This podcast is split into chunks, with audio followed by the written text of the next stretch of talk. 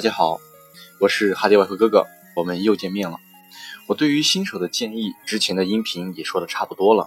大家如果都有收听，应该会发现我分享的方式比较偏传统文化的讲解，再配以生活中的举例说明。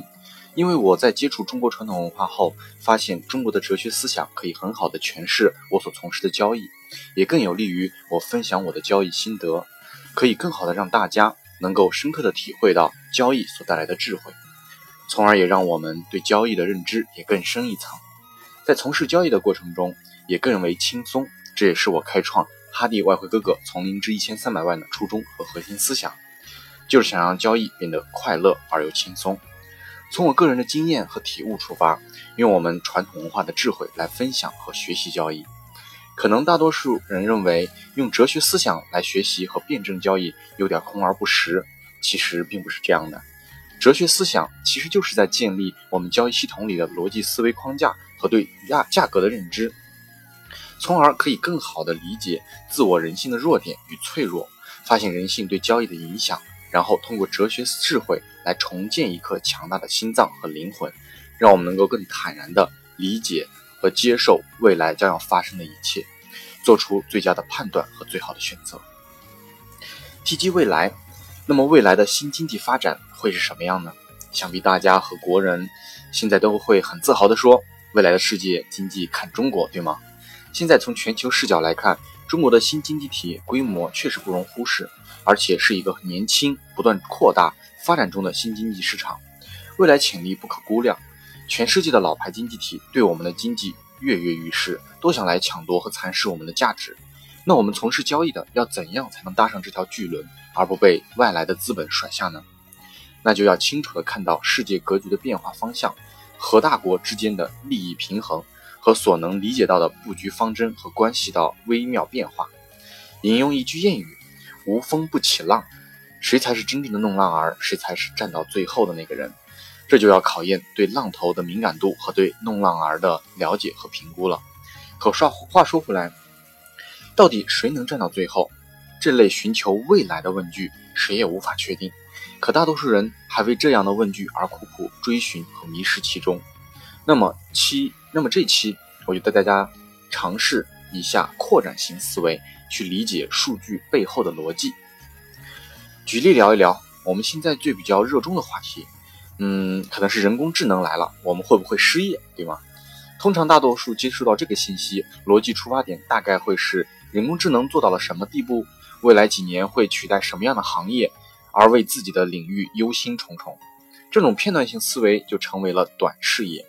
我们要知道，时代的推进一定是为了解决问题而存在的，科技的进步也是一样，都是看到了问题，想办法去解决问题。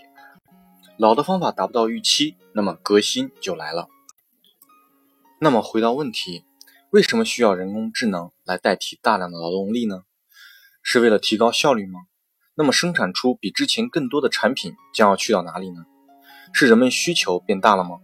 可是人类就算再怎么消耗，一个人所能需要的资源也就这么多。那么难道是人口的基数变多了吗？有留意这方面的小伙伴们应该知道，自我国计划生育后，人口将急剧缩小。试想一下，六零年代和七零年代的家庭，大多数都会抚养六至七个孩子，而现在呢，最多也就两个。可想而知，现在的社会面临什么样的问题？人口老龄化，年轻劳动力不足。现在的六零年代已经步入退休，十五到二十年以后，七零年代的人基本退休，八零年代年代的人步入退休。中国有史以来有两代人组成最庞大的劳动力市场将要谢幕。九零和千禧一代的零零后们能撑得起来吗？答案是显而易见的。原始劳动力的核心四肢。在工业革命的时候就已经被取代了，而现在我们大部分所从事的岗位都是脑力工作者，所以为了弥补这些岗位，人工智能来了。宏观来讲，人工智能就是来弥补空缺的，所以不存在和人类竞争。好，想清楚了这个问题，那过程中又牵扯到别的一系列的新问题：资源分配，这么多人退休的人群，晚年二十年甚至更久，谁来买单呢？社保。还够吗？大家理解的社保好似现在存下钱到未来来花。现在人应该都知道，存钱是最没有保障的一种理财。因为你跑不过通胀，越存越少。那么交由国家管理理财，只要是理财投资就是有风险的。如果不能产生新的价值，最后只能变成泡沫，来加速通胀，成为恶性循环。那么我们顺着这条线继续分析，我国是怎样让这笔钱变得更多的钱呢？这就要从我国的近代怎么富起来再说了。第一桶金，大跃进时代，全国计划经济，人口急剧增加，大量廉价的劳动力。加工生产的低端产品，廉价资源出口。第二桶金，改革开放，国有转型，接收外来资本，外来建厂，用中国人的人口基数出卖廉价劳动力和土地资源，别人吃肉，我们喝汤，积累资本。